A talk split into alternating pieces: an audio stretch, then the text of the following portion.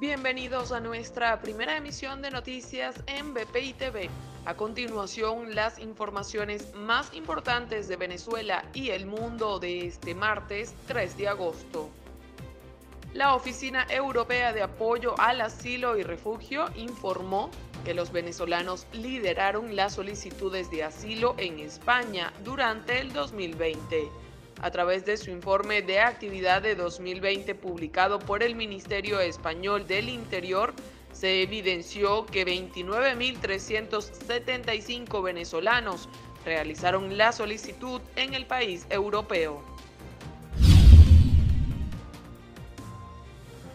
Estudio realizado por la organización Convite determinó que 8 de cada 10 adultos mayores no pueden acceder a las compras de los alimentos.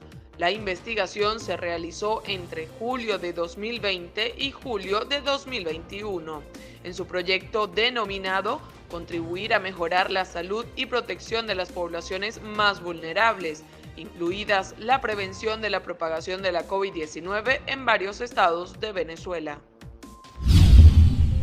La Arquidiócesis de Caracas informó que la canonización del beato José Gregorio Hernández podría ser en el año 2022.